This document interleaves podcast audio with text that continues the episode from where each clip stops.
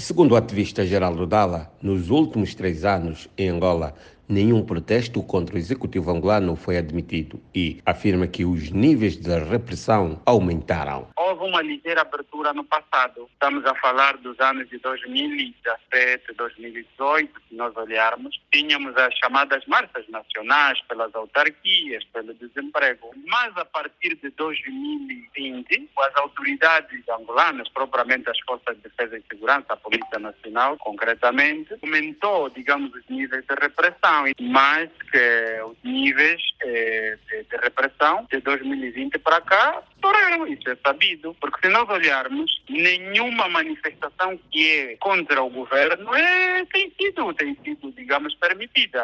Nós podemos ver que em 2020 houve repressão, houve morte. Em 2021 houve repressão, nenhuma manifestação também foi, foi, foi permitida. Há aquilo que eu posso aqui caracterizar como uma, uma ditadura absolutista, porque há aqui a concentrar uma influência muito grande nas instituições.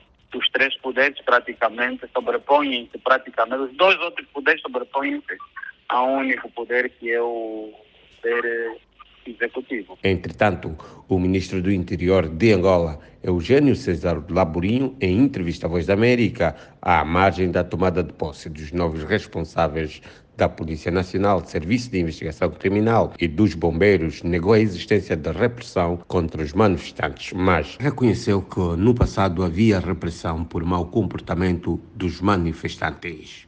Na, foram, no passado, se houve alguma repressão por, por mau comportamento da, da, da, desta classe. Sabe que muitas das vezes é preciso evitar confrontos diretamente com a polícia. A polícia é, é uma polícia de, todo, de toda a sociedade. Nunca um filho que sai do bairro bem ataviado para cumprir uma missão específica de segurança pública ser agredido por, pelo próprio popular ou pelo próprio sobrinho, próprio tio, não é possível. Então tem que haver sempre um diálogo, uma ação pedagógica, uma ação de sensibilização, antes de tomar uma medida com a cabeça quente. E ultimamente deixamos de utilizar os meios letais para persuadir tiros no ar, não, acabou. Agora é, é, temos outras fórmulas. E isso tem estado a dar um bom resultado porque também aumentou a colaboração da própria sociedade. Já o jurista Joaquim Jaime aconselha os ativistas lesados a intentarem ações judiciais contra os agentes da ordem e os seus superiores hierárquicos. Aqueles que se sentem lesados, em princípio, devem intentar as devidas ações judiciais correspondente ao dano sofrido. Respondendo objetivamente, deve-se responsabilizar a instituição uh, a que o agente da autoridade efetivamente faz parte. Luanda.